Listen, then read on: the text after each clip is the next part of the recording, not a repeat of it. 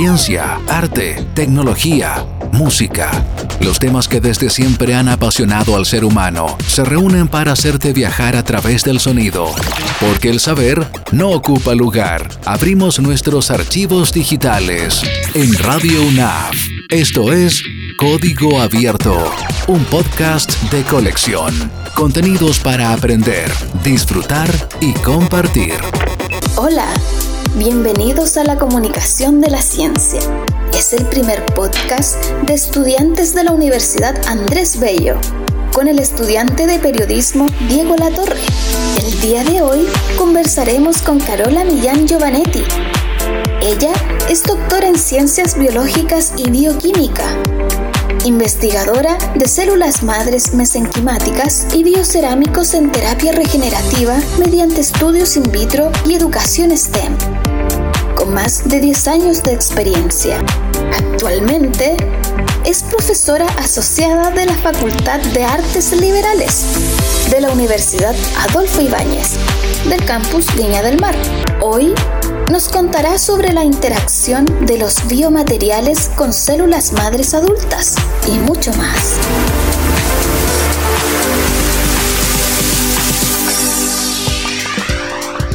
Hola Carola, buenas tardes, mucho gusto, espero que estés bien, hayas tenido una buena semana y muchas gracias por aceptar nuestra invitación. De nada, Diego, es un gusto estar acá para poder apoyar a todo lo que tiene que ver con divulgación de la ciencia, comunicación científica y, eso que es tan importante, ¿no? Sí. Bueno, últimamente la ciencia igual ha tomado mucho más, un rol más protagónico, sobre todo con esto del COVID. Y justo en ese contexto como que se ven las deficiencias en el traspaso de la información científica hacia la población en general, la ciudadanía. Lo que hace falta en realidad, la importancia de la ciencia más que nada. Sí, también. Carola, bueno, leímos tu currículum, es una carrera súper impresionante, la verdad, respecto a la ciencia. Queríamos saber qué experiencia como en específico te llevó a dedicarte a la ciencia biológica. Buena pregunta. bueno, esto parte de, siempre parte todo bien atrás, ¿no? Entonces, bueno, yo creo que primer, yo creo que lo primero es que mi madre es profesora de biología, partiendo por ahí. Ah, entonces, con eso yo siempre estuve como rodeada de libros de biología y, naturalmente la biología se me hacía muy simple, porque podría no ser, puede ser que uno tenga una mamá con características o con conocimiento biológico y a uno no, no importarle, no gustarle. En mi caso fue bien natural y espontáneo. Y obviamente que eso me llevó a que en el colegio siempre me fuera bien en biología, en química, y tuviera afinidades con esos disciplina. Ahora, de ahí a ser científica, como que pasaron varias cosas. Yo no era, bueno, era curiosa como todos los niños, digamos, pero no es que mi sueño haya sido ser científica desde muy pequeña, por ejemplo. Pero sí, el hito diría yo que estuvo en cuarto medio cuando me tocó decidir qué carrera estudiar. Ahí en forma muy sabia, la orientadora de mi colegio en Santiago eh, me hizo el contacto con un científico que trabajaba en ese tiempo en la Universidad de Chile y él me mostró en qué estaba trabajando y cómo. En el caso de él trabajaba en sistema reproductor y su modelo biológico eran ratitas y yo la verdad que me encantó el laboratorio, el mundo del laboratorio cómo se trabajaba, las preguntas que tenía, la forma de la experimentación. Ahí dije, yo me quiero dedicar a esto cuando viví esa experiencia. Eso fue lo primero. Y entré a postular bioquímica y quedé. y ahí siguió mi vida. Oye, y respecto a tu vida académica, colegio, educación básica, universidad, si nos puedes contar un poco de eso, los colegios que estudiaste en la universidad. Sí, bueno, yo nací en Valdivia, soy valdiviana y yo creo que a pesar de que allá mm, no tuve como colegio ni educación, yo siento que eso me marca a mí como persona en el sentido que yo me siento siempre muy sureña porque estuve en el colegio San Agustín por 12 años, entré, entré a kinder solamente a un colegio, o sea, perdón, a un, a un jardín infantil, que en este momento no me acuerdo cómo se llamaba en Ñuñoa. Estuve 12 años en el mismo colegio, muy contenida con mis profesores, mi grupo de amigos, etcétera, de los cuales todavía conservo a varios. Y luego de eso eh, entré a estudiar bioquímica en la Universidad Católica en Santiago y después eh, yo siempre me he sentido bien sureña y bien de regiones.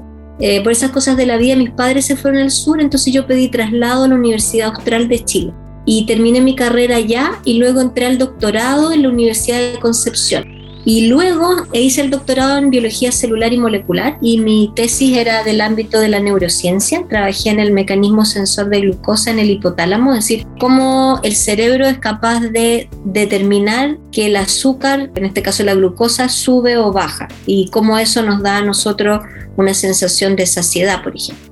Mm. ¿Cuáles son las células involucradas? ¿Cómo se produce eso? Luego de ahí, eh, la carrera científica te pide un postdoc, que se llama, que es de alguna manera es un training más específico aún, y me fui a hacer el, el postdoctorado con John Ewer en el Centro de Neurociencia de la Universidad del Paraíso, eh, y ahí trabajé en el mecanismo de reloj circadiano, que básicamente, y ahí otro modelo, trabajé en Drosophila melanogaster, y ahí eh, en, este, en este postdoc eh, como que conjugué toda mi expertise del doctorado, pero ya con una mirada bastante más molecular a una problemática que en ese tiempo se sabía muy poco, que era cómo el reloj biológico cerebral se conecta con otros órganos, que al día, o sea, todos nuestros órganos, el hígado, el páncreas, tienen relojes que son conectados con el reloj biológico central, que es el del sistema nervioso. Y ahí terminó mi vida como de aprendizaje científico, eh, que es una carrera larga porque estudié una carrera, después el doctorado, después el postdoc, y ahí uno dice ya, ok, ahora necesito un trabajo estable. y ahí postulé a la Universidad Adolfo Ibáñez y quedé, y hasta el día de hoy ya esos son, uy, como 12 años ya estoy de investigadora y profesora en esa universidad, en la Facultad de Artes Liberales. Carola, una pregunta. Bueno, la investigación requiere de mucho tiempo y dedicación. ¿Cómo ha sido el apoyo de tu familia en este camino por la investigación a lo largo de todos estos años que me nombraste? Y bueno, me contaste que tu madre era profesora de biología, que siempre probablemente tuviste el apoyo a lo que, a lo que te dedicas hoy en día, ¿no? Sí, o sea, mi familia siempre ha sido un tremendo apoyo, tanto emocional como para mi carrera. O sea, están ahí detrás de, todo lo que hago y lo, mis papás siempre muy contentos y orgullosos. Y a pesar de que yo soy de una generación de que todavía todo lo que tiene que ver con equidad de género no estaba muy fuerte, ellos yo diría que fueron bien pioneros en ese sentido de dejarme hacer lo que yo quisiera y, y me motivaron mucho. Yo creo que la casa es súper importante en la elección de la carrera que uno quiere. Y siendo mujer, con mayor razón. Entonces, yo en ese sentido le agradezco mucho a mis papás porque en vez de limitarme todo este proceso, ellos me apoyaron mucho y creo que eso es sumamente importante en que las mujeres no estamos muy representadas y que muchas veces cuesta llegar ahí, hay mucho, bioquímica es una carrera difícil, pero siempre con el apoyo de ellos, sí. Bueno, eso es lo, lo ideal y debería ser siempre así. Carola, con tu currículum tan grande, doctorado y lo que me comentaste, ¿por qué elegiste ser docente y no dedicarte a otra cosa en el ámbito de la ciencia? Básicamente es que en realidad, en estricto rigor, no es algo que uno elija. Como que la investigación a menos que la hagas, aquí en Chile en general, la investigación viene desde las universidades. O sea, ¿dónde se hace investigación? En la universidad. El cargo de investigación no es que sea un cargo de investigación, es un cargo de academia, por así decirlo, un cargo académico, y el cargo de investigación viene con un componente que es docencia, que, está bien, porque en el fondo de alguna manera uno tiene cierto conocimiento y tiene que transmitirlo a otro, es parte del, del espíritu también de cuando uno tiene cierto grado de conocimiento entregarlo y, y, la otra parte es la parte como de investigación. Entonces uno investiga y hace docencia en paralelo en la universidad. Ahora, en algunas partes, yo diría que en Chile pocos lugares existen, pero sí hay, los cuales los investigadores hacemos más investigación y menos docencia y habitualmente la docencia puede estar más asociada a posgrado, por ejemplo y no a pregrado. Pero eso ya son etapas, o sea, yo podría en algún minuto quizás llegar a eso cuando ya tenga un camino de, investigación recorrido que es tan fuerte que en realidad uno tiene muy poco tiempo para dedicarse a la docencia, entonces hace docencia de una manera un poco más acotada, por así decirlo. Carola, para las personas que nos están escuchando y no saben bien, si tú nos puedes explicar en palabras simples, ¿qué son las células madre adultas? Digamos que todos nosotros, tanto desde el momento en que nacemos, incluso antes del minuto que nos concebimos, concebimos de alguna manera, o sea, el embrión temprano, hasta antes de morir, tenemos la capacidad de regenerar nuestros tejidos. Eso es súper simple cuando, por ejemplo, nos golpeamos la rodilla o nos rasmillamos la rodilla y ustedes ven que sale un poco de sangre, la piel se es como que sale un poco y después la piel se regenera. Tú dices, y para uno lo encuentra súper normal. Las células madres son las células que son capaces de multiplicarse por sí mismas y tienen la capacidad de regenerar algún tejido. Cuando éramos un grupo de células, cuando recién eh, está el, el, embrión partiendo, digamos, incluso en una etapa previa que se llama blastocito, que son como 300 células aproximadamente, esas células tienen una capacidad para poder generar todos los,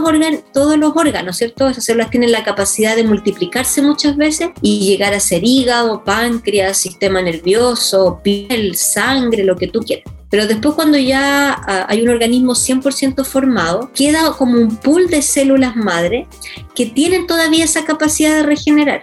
Y esas las células a las que uno recurre, o el tejido recurre, o el organismo recurre, cuando nos quebramos la rodilla o cuando tenemos una lesión, eh, y etcétera, etcétera, digamos. Si yo tengo células, por ejemplo, las neuronas, las neuronas como tal, una vez que son neuronas, no tienen la capacidad de decir voy a desarrollar y voy a crear otras neuronas nuevas. Lo que hay en el cerebro son células madre que tienen la capacidad de desde cero formar neuronas y esa capacidad está durante toda nuestra vida, pero evidentemente a medida que vamos envejeciendo va ralentizándose ese proceso de regeneración y nos cuesta más producir esos tejidos dañados, volverlos a regenerar. Carola, ¿y cómo nació la pasión por investigar la interacción de las células madre adultas con los biomateriales? Eso fue algo netamente fortuito. Yo estaba haciendo mi fondesit de inicio en la Universidad Adolfo Ibañez en relación a reloj biológico y tenía todo montado para cultivo celular in vitro y técnicas de biología celular y molecular de análisis, pero con células in vitro que se llama, que uno toma la célula y hace un cultivo de ella. No trabajé con modelos biológicos como lo podría ser un ratoncito, la drosófila, etc. Entonces estaba todo montado para hacer estudios de ese tipo. Y en eso me encontré con eh, un colega que venía recién llegando a la universidad de su doctorado y su posgrado en, Estados Unidos, que él es experto eh, en biomateriales y en biomecánica. Y él andaba buscando, en, llegando a Chile, eh, una colega, un colega que pudiera ver o analizar todo este mundo desde el punto de vista más celular y molecular. Entonces, conversamos de pasillo en la universidad y me dijo, ¿sabes qué? Eh, a mí me gustaría hacer una colaboración con alguien que supiera de esto, necesito, eh, no sé si te gustaría. Yo del mundo de los biomateriales a esa altura del partido no sabía mm, prácticamente nada, lo que, lo que sabe cualquier persona eh, que no es experta en esa área. Había escuchado hablar de las prótesis de cadera, etcétera, etcétera. Y me pareció un área sumamente interesante y justo yo estaba en la mitad de mi fondesit de inicio y tenía que darle un, un giro a, a mi investigación y me pareció muy atractivo hacer una investigación que fuera interdisciplinaria, o sea, una mirada desde la ingeniería, porque él es ingeniero, que es Juan Francisco Vivanco, y una mirada más de la parte biológica. Y ahí partimos, y al día de hoy ya estamos bastante consolidados, hacemos todo juntos, o sea, desde, la, desde el diseño experimental hasta la publicación. Entiendo. Pero la, y eh, volviendo al, bueno, al mismo tema, exactamente, ¿cuál es la relación de los materiales biodegradables con las células madre adulta? Voy a partir con un ejemplo más concreto, porque es más fácil así. Por ejemplo, si nosotros tenemos una persona que tiene un problema dental, el odontólogo o el, cirujano lo que hace es sacar el diente, pero eh, para poder instalar un diente nuevo necesitamos un hueso donde, donde se instale y se vuelva a anclar, por así decirlo. Entonces existen materiales o biomateriales que están hechos de fosfato calcio que permiten hacer eso en el mundo de la parte dental pero los materiales muchas veces no son suficientes para poder tener este hueso o, hacer este material tipo hueso. Entonces, lo que nosotros hacemos son dos cosas. Por una parte, intentamos hacer un complejo de células madre con el biomaterial para que este en conjunto, las células con el biomaterial, se potencien entre ellos y puedan regenerar un hueso nuevo, ¿ya? Y la otra mirada que tenemos es que distintos tipos de biomateriales uno los puede analizar, pero antes de analizarlo tiene que ver si son biocompatibles, como dices tú, si son si algún tejido es capaz de, de rechazarlo, de aceptarlo, si el biomaterial tiene ciertas propiedades propiedades que a mí me interesan para ocuparlo como para hacer un futuro hueso o algún otro tipo de tejido como cartílago, por ejemplo. Entonces, en ese contexto, las células nos sirven para probarlo antes de hacer los experimentos in vivo. Es como un modelo para poder decir, hoy sí, mira, este material es biocompatible, tiene buena adhesión, este material tiene una buena estructura, también desde el punto de vista mecánico es un, es un material que, que, se puede trabajar en conjunto con la célula, etc. Hay, varias evaluaciones y pruebas que yo puedo hacer para decir es un buen biomaterial y las células nos sirven como el modelo. Mm, entiendo. Bueno, no sé si tiene algo que ver, por ejemplo, en un caso cercano que le hicieron un cambio de cadera y lo que se pone creo que es titanio, no sé si me equivoco. Exactamente, titanio. Y eso me dijeron que se forma como algo tipo una callosidad, que es lo que según termina uniendo el hueso. Exacto, o sea, de alguna manera el, los biomateriales se integran una vez que uno los incorpora dentro del cuerpo de un organismo, se integran tanto a las células que están adentro como a los, en este caso al, hueso y producen un, complejo, un conjunto. Entonces, antes de colocar, en este caso el titanio eh, no es biodegradable, o sea, tú te colocas titanio y después de ciertos años tienes que sacarte el titanio, hay una operación, ah, después una operación.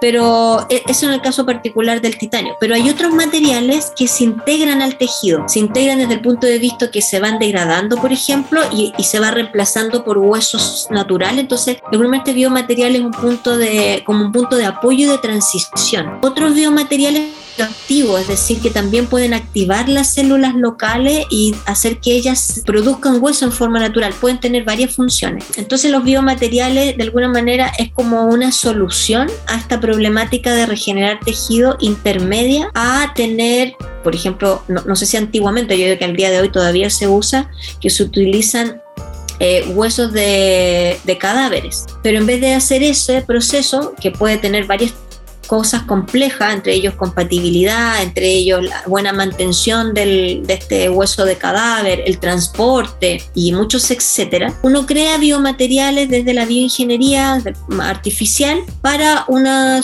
aplicación que pueden ser de diferentes tipos. Hay biomateriales que son rígidos, biomateriales que son más, más manipulables, más blandos, más duros, etc. Dependiendo de la, de, la solución que estemos, o sea, de la problemática a la cual estemos dándole la solución. A la problemática se refiere para qué se va a ocupar, eh, o sea, en qué parte del cuerpo. Claro, o sea, qué enfermedad, que, claro, cuál, porque no es lo mismo que yo tenga que hacer un implante de cadera, que obviamente ahí necesito un material que sea muy rígido, muy duro, pero con características eh, de permanencia en el tiempo.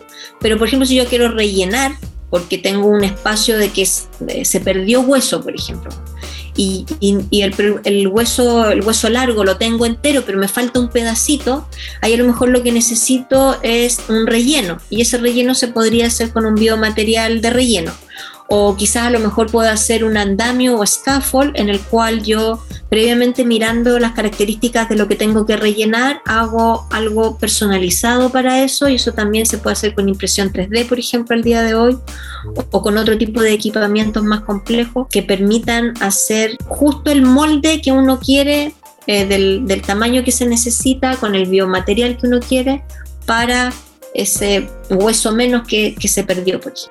Increíble hasta dónde ha llegado la, impresión 3D ahora, cómo ha ayudado tanto la, la, medicina más que nada. Sí, sí, bueno, todo esto es para medicina regenerativa, o sea, el gran paraguas que nosotros no, con el que trabajamos es la medicina regenerativa.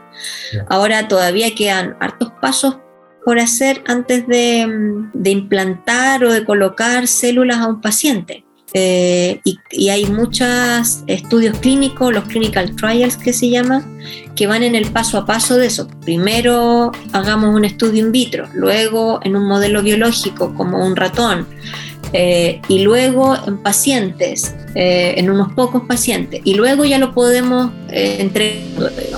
Así funciona la, la medicina al día de hoy. Carola, y en tu investigación encontraron un aumento significativo del número de células y los niveles de proliferación. No sé si nos puedes explicar un poco de cómo y por qué se produce esto. O sea, el ideal es que cuando uno junta un biomaterial y una célula in vitro para poder, por ejemplo, evaluar este biomaterial, es que yo digo, ¿qué le vamos a mirar a la célula y qué le vamos a mirar al biomaterial? Entonces, si lo miramos desde el punto de vista de la célula, la célula tiene que estar feliz junto al biomaterial, ¿cierto? Ahora, ¿qué hace que una célula sea feliz? Eh, una célula que es feliz se adhiere al biomaterial, prolifera, o sea, hace mitosis sucesiva, se multiplica, porque si no, no le gusta el biomaterial, tú colocas, no sé, 40.000 células, el día 1, 2, 3 y 4 siguen las 40.000 células. Eso es extraño. La célula madre natural y espontáneamente va a querer entrar en mitosis sucesiva. Y lo otro que uno quisiera es que el biomaterial eh, ojalá indujera el proceso de diferenciación o especialización. Nosotros lo que queremos es que la célula madre se transforme, se diferencie, se especialice en hueso. Y eso, ese hueso, la célula se llama osteocito. Entonces quiero que la célula madre, que tiene esta capacidad naturalmente, pase de célula madre a osteocito. Entonces, ¿qué me interesa a mí? Que la célula se adhiera, prolifere y se diferencie. Esas son las cosas que yo habitualmente miro, evalúo cuando junto una célula con un biomaterial. Entiendo. Con lo mismo que me estabas contando, aparte de eso, ¿cuáles son los principales hallazgos que tuvieron estos resultados y si son esenciales para las terapias de tejido óseo? Sí, mira, una de las cosas que mayor problemas trae todo lo que tiene que ver el uso de células madre, y bueno, y ahora si pensamos el, el madre en conjunto con los biomateriales es que la mayoría de los tratamientos de células madre utilizan muchas células, muchas, muchas. O sea, por ejemplo, cuando se guarda cordón umbilical para sacar células madre y uno congela eso, en estricto rigor las células que están ahí no te van a alcanzar para ningún tratamiento. Lo que uno tendría que hacer es amplificar esas células para poder hacer el tratamiento. Entonces, siempre el cuello de botella, por así decirlo, de la mayoría de las terapias de células madre, ya sea con o sin biomateriales, tiene que ver con cuánto proliferan las células, a cuánto se multiplican in vitro antes de hacer el tratamiento. Entonces, si yo tengo un biomaterial que es capaz de inducir el proceso de proliferación, uno de alguna manera dice, este es un buen biomaterial, porque este biomaterial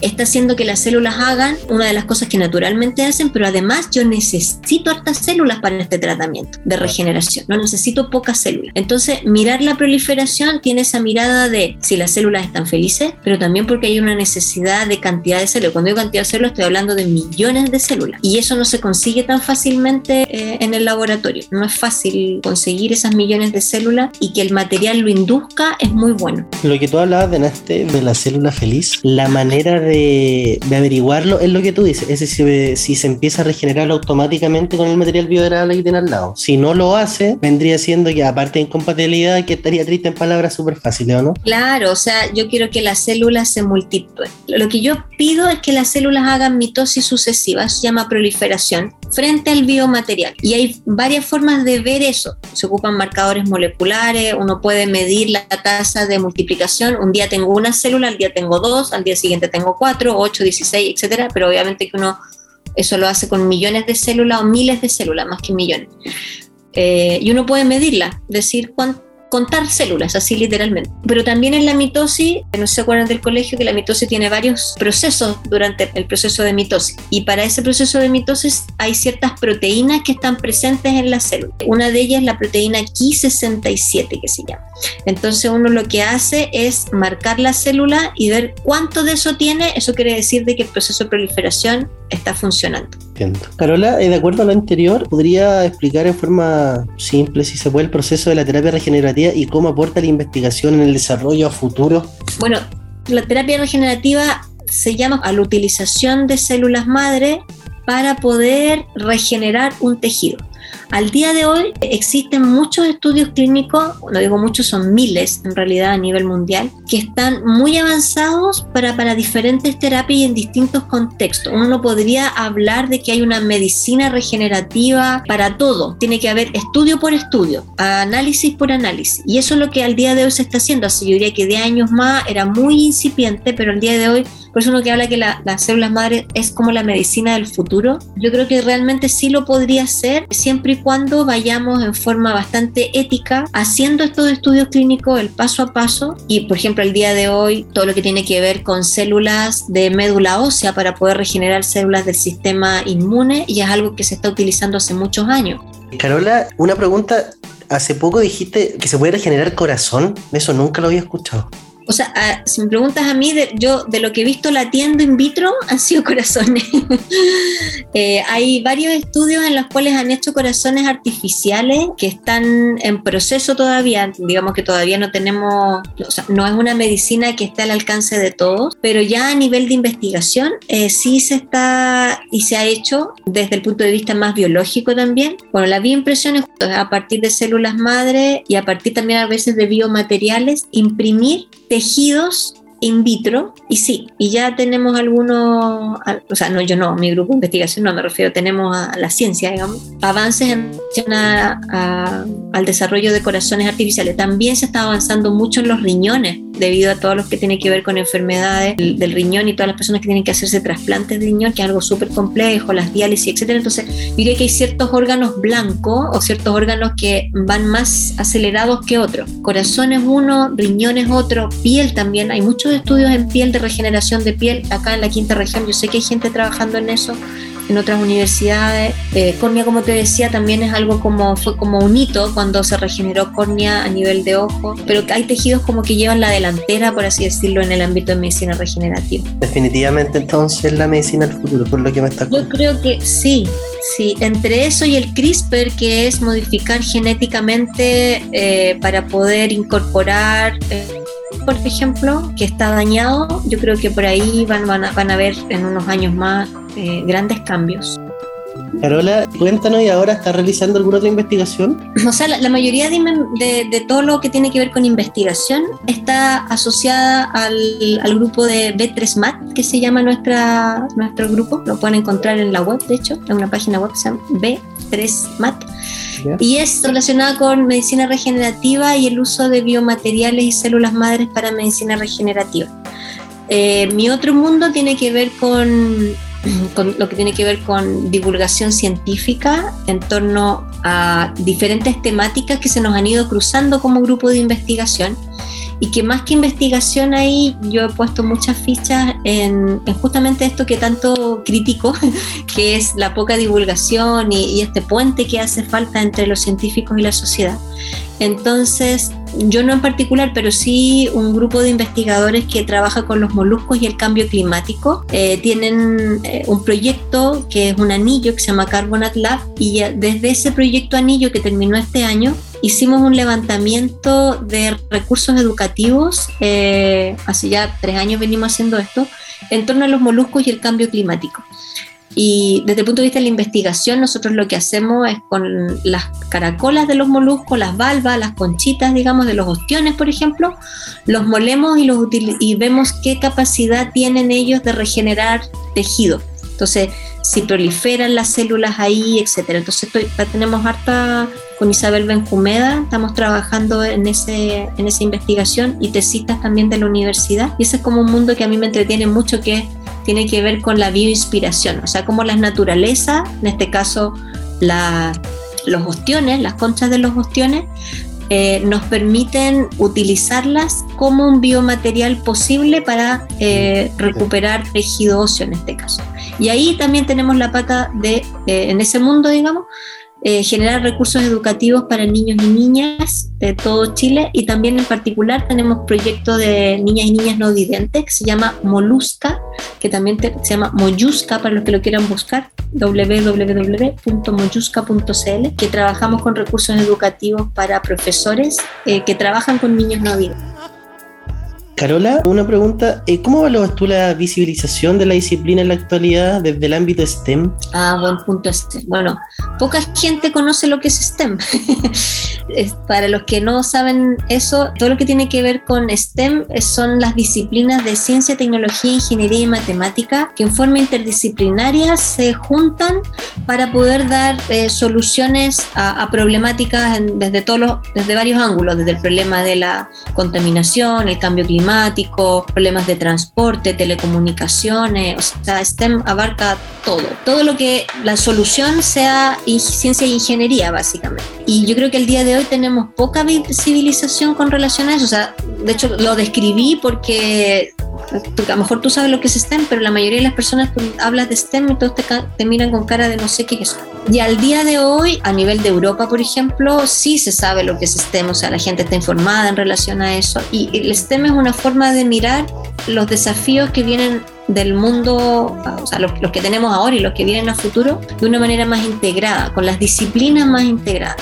Y si me preguntas a mí, efectivamente hay poca visibilización en Chile de eso, poca gente que conoce de eso. La hay, las universidades ya se está hablando mucho de eso, pero yo estoy en un ámbito académico.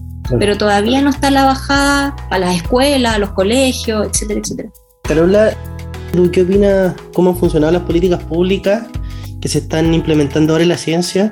Con este, bueno, uno de los nuevos ministerios que se formó que fue el de ciencia. ¿Qué opinas sobre eso? Bueno, en términos generales, obviamente que es difícil hacer una crítica a tan poco, a, tan poco tiempo pasar de un ministerio, eh, pero sí la crítica sigue siendo un poco la misma en el sentido de que podemos reorganizar, obviamente que han habido cambios desde el punto de vista de la estructura y la organización del ministerio, ah, eso sí estamos claros, o sea, tener un ministerio abocado a ciencia, uno nota como eh, la organización, la gestión, lo administrativo, eh, se está ordenando y, y obviamente que este es un proceso de transición. Por lo tanto, efectivamente han, habido cosas, mm, no sé si regular es la palabra, pero sí eh, que demora más de repente o que es más complejo en el quehacer del investigador porque estamos en este periodo de transición. Pero se entiende ese proceso. Pero desde las bases, o sea, como que el ministro tampoco puede hacer milagros con, con, lo que ha tenido siempre, digamos. Entonces, yo creo que aquí el, el gran cambio va a venir cuando a nivel de gobierno se entienda que si queremos tener un país desarrollado y queremos dejar de vender piedra y queremos hacer cosas con las piedras y el cobre y, en vez de que nos traigan, eh, no sé, algo desarrollado desde fuera y nosotros tengamos que comprarlo a no sé cuántas veces más de lo que lo vendimos, que nosotros deberíamos ser capaces de generar nuestros productos y darle valor aquí en Chile, pero la única forma de hacer eso es invirtiendo eh, y aumentando el porcentaje de, recursos que van a ciencia y tecnología. Por lo tanto, para mí ahí está la crítica eh, y ahí eso es lo que debería cambiar. Ahora, eso evidentemente tiene que ir de la mano con un ministerio que, ya va a estar organizado y va a estar estructurado bien y va a estar funcionando de mejor manera que ahora están en periodo de transición. Así que esa es mi crítica más que al ministerio, eh, más bien es al gobierno a los gobiernos, porque en realidad no le podía echar la culpa a alguno en particular. al Estado Ahora, han habido cambios con respecto a eso, no estamos, no, estamos, pero son cambios sutiles todavía para mí. Cuando hace poco me dijiste que estas investigaciones se utilicen éticamente, ¿a qué te refieres? ¿A que no se saque provecho de ellas o algo así? Eh, sí, exactamente, porque es muy tentador, sobre todo en países como los nuestros o latinoamericanos en general, cuando no hay legislaciones adecuadas, utilizar procedimientos o tratamientos sin que haya un respaldo científico detrás fuerte, digamos. Entonces, de hecho, hace unos años, muchos años atrás, hubo en la Universidad Adolfo Ibáñez un congreso en relación a células madre y vinieron muchos médicos y uno de los temas de conversación fue justamente ese en que dado que tenemos, ahora no tanto porque ha cambiado la legislación un, poco y estamos un poco mejor parados en cuanto a regulación, pero sí es necesario y yo creo que la, los, médicos, que son muy poquitos al día de hoy los que están incursionando en esto y llevan ya unos años, quizá en otros países está mucho más utilizado, ya hay partida más regulación, hay más protocolos estandarizados, hay más estudios clínicos avanzados, pero nosotros como que en Chile todavía es todo nuevo, ¿te fijas? Eso tú lo dices por, por falta de, de apoyo. ¿Te suena el 0,38% del PIB para ciencia y solamente eso? que aquí hay un tema de recursos sumamente importante. O sea, bueno, por eso a mí me gusta hacer este tipo de entrevistas por dos cosas. Eh, una, porque cuando llegue la medicina del futuro, nosotros no vamos a tener idea de qué estamos hablando. ni los médicos, ni los científicos, ni, ni, ni, la población, nada. Entonces yo creo que es sumamente importante que nosotros como ciudadanos nos informemos y estemos claros de qué tiene la ciencia para la, ciudadanía, en qué nos podemos eh, apoyar, qué terapias son las que están funcionando, cuáles sí, cuáles no. Entrar a este mundo de, de la ciencia fronteras que se llama, porque en algún minuto en el mundo van a empezar a pasar cosas y nosotros nos vamos a quedar atrás. Pero para eso, eh, este es un trabajo en conjunto. Yo no creo que ni los científicos tengan la respuesta 100%, ni las legisladores tengan la respuesta 100%, yo creo que todos tenemos que, que aportar en este proceso. Incluso el periodismo yo creo que tiene harto que aportar en este proceso. Entonces, yo creo que lo primero es informarse, tener el conocimiento y eso por una parte, como decía. Pero lo otro, que no sacamos nada con estar súper informados, si tampoco tenemos una base científico-tecnológica desarrollada en el país. Y para eso hay una sola respuesta para mi gusto, porque nosotros tenemos científicos eh, con una formación muy robusta en Chile y lo que todos decimos que hace falta, que ya partimos hace unos años atrás con el Ministerio de Ciencia, eh, Innovación y Tecnología, que está fantástico, pero el Ministerio necesita recursos para poder avanzar en los grandes desafíos que se vienen como país. Y yo creo que la medicina regenerativa, por mucho que avance en el mundo, si queremos traerla a Chile, necesitamos un cuerpo médico, un cuerpo de científico, una ciudadanía informada las empresas, que muchas empresas que ya están trabajando en esto también, que se interconecten con la universidad, con los médicos, etcétera, etcétera, para que cuando llegue sepamos qué hacer con ella. O sea, así que eso me parece relevante y para eso se necesitan más recursos asociados a esa rama en particular. Claro. Sí, porque yo creo que aquí hay dos partes, que la ciencia puede avanzar mucho, pero si no tenemos una ciudadanía con pensamiento crítico e informada, el avance de la ciencia puede quedar en cero. O sea, de hecho, eh, necesitamos una ciudadanía empoderada, pero empoderada desde el conocimiento. Y bueno, desde ahí mi universidad siempre ha desarrollado a través de los programas de pensamiento crítico de la Facultad Artes Liberales y, los estudiantes eh, reciben esta formación profesional, pero yo creo que eso tiene que ir más allá de la universidad, o sea, a nivel de Ministerio de Educación necesitamos que desde muy pequeños los estudiantes conozcan cómo se hace ciencia, qué es la ciencia, qué diferencia, que ellos que tengan capacidad de diferenciar lo que es un TikTok de lo que es una información validada. Al día de hoy yo siempre peleo con mi hija en relación a eso. ¿De dónde sacaste esa información? Y ese pensamiento crítico al día de hoy no está. Necesitamos saber a, dónde ponerle atención, qué, qué es verdad y qué no con respecto a, cierta, a ciertas cosas. Obviamente que la ciencia no tiene todas las respuestas a todas las cosas que nos pasan como humanidad, yo no estoy diciendo eso, pero en el ámbito del COVID es como que ¿a quién le vas a creer si no es a la, a la ciencia que tiene un método científico? Si ya ha demostrado en muchas en muchos años y desde el punto de vista histórico que hay cosas que son como son, etcétera, etcétera. Entonces, como te decía, yo creo que se necesita una ciudadanía más informada y ahí yo creo que las responsabilidades son compartidas porque los científicos por muchos años estuvimos muy enclaustrados eh, haciendo investigaciones y, no traspasamos ni la forma en que se hace ciencia ni el conocimiento científico. Por lo tanto, la ciudadanía, ¿por qué le va a creer de un día para otro a algo que no conoce? Eh, por, eso creo que los periodistas pueden ser súper importantes en esta nueva era de una sociedad con, conocimiento informado, la alfabetización científica que se llama.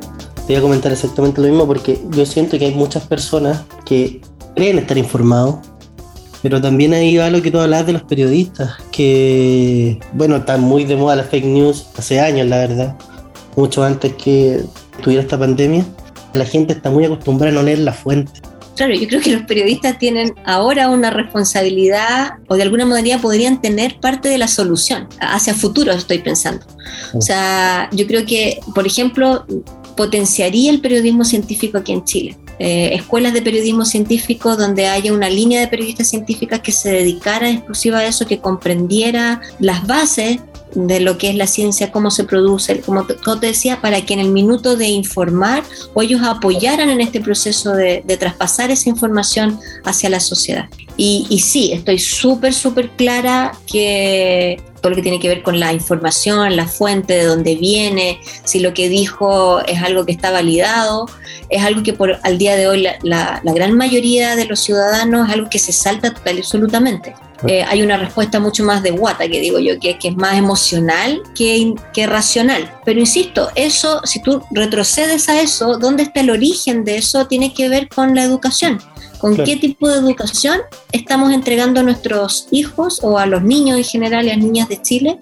Que en el minuto de recibir una información externa es más importante si lo dijo TikTok o si lo dijo el Twitter o, o que, quién lo dijo y de dónde sacó esa información, ¿te fijas? O sea, pero, pero es cosa de, mirar, porque ¿quién tiene más relevancia a nivel mundial? ¿Los grandes jugadores de fútbol o los grandes científicos a nivel mundial? ¿A quién la gente sí, Pero eso no es culpa del jugador de fútbol, ni es culpa del científico, ni es culpa, simplemente es que históricamente la formación de educación que se está entregando a la ciudadanía no tiene una base científico-tecnológica, no la tiene al día de hoy y la que tiene es insuficiente. Uno podría mirar el ámbito de ahora las elecciones, una una educación para que la gente vote informada tampoco nunca se ha hecho. Bueno, es cosa de que se están sacando algunas materias que son súper importantes en el ámbito educacional para cualquier niño. O sea, sin más, si tú miras los programas de gobierno de los candidatos, hay algunos que la palabra ciencia casi no existe. No,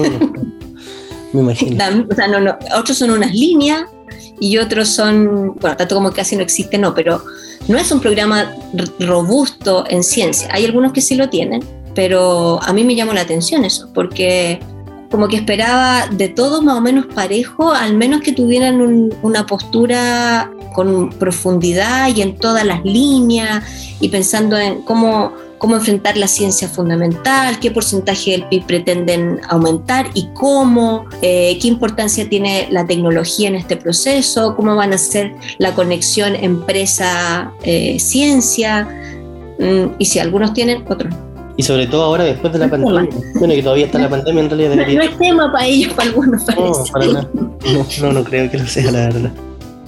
Carola, ¿tú encuentras que los niños, niñas hoy en día están interesando más en la ciencia biológica en general respecto a la tecnología que los rodea? Mm, a ver, aquí, aquí hay dos aspectos. Uno aspecto es que es el conocimiento procesado, por así decirlo, que es cuando tú vas a la biblioteca y obtienes un conocimiento. Efectivamente, al día de hoy, nunca antes en la historia de la humanidad, el conocimiento estuvo tan asequible a a todos. O sea, mi hija tiene siete años y si algo no lo sabe, simplemente lo googlea y busca la definición o el concepto y, me lo lleva y yo no tengo que hacer ese proceso y ahí vamos filtrando, etcétera, etcétera. Pero eso es por una parte, pero eso no necesariamente es interesarse en, eso se puede hacer en todas las disciplinas, digamos.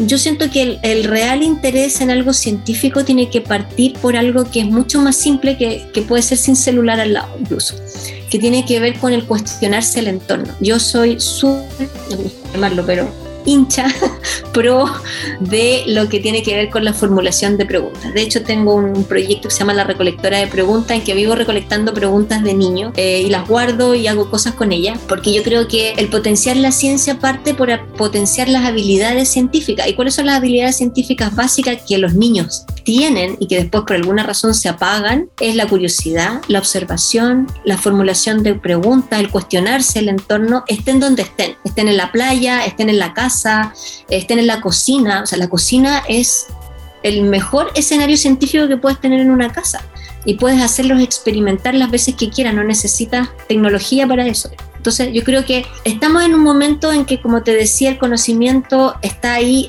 al alcance de la mano, pero no necesariamente eso implica que tengamos una mentalidad científica. Como que al revés, yo siento que, estoy hablando de la juventud más que de los niños más pequeños, e incluso muchos de los adultos, nosotros somos usuarios de, de, la ciencia y la tecnología, pero no nos cuestionamos cómo llega ese usuario, o sea, cómo llega esa información o cómo llega esa tecnología, como que es usar y, y bueno, muchas veces es, es solo eso, digamos.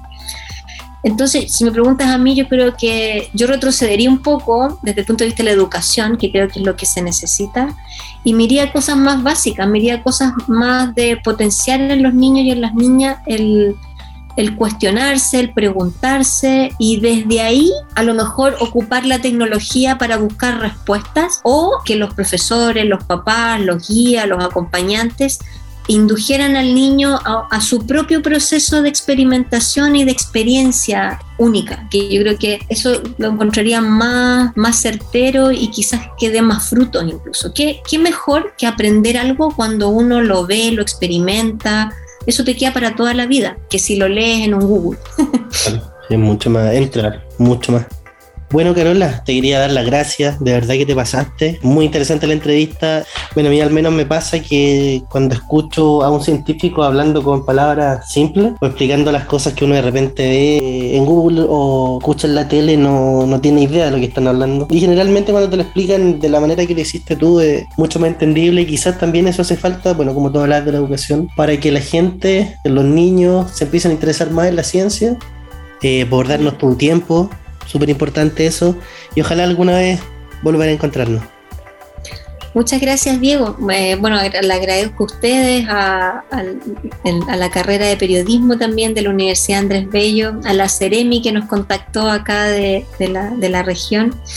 Eh, y yo creo que estas instancias son sumamente importantes, relevantes, ya un poco expliqué por qué, así que las gracias van de vuelta por dar estos espacios de conversación y feliz cuando quieran eh, podemos volver a encontrarnos. Ciencia, arte, tecnología, música, los temas que desde siempre han apasionado al ser humano se reúnen para hacerte viajar a través del sonido, porque el saber no ocupa lugar. Esto fue Código Abierto, un podcast de colección, contenidos para aprender, disfrutar y compartir.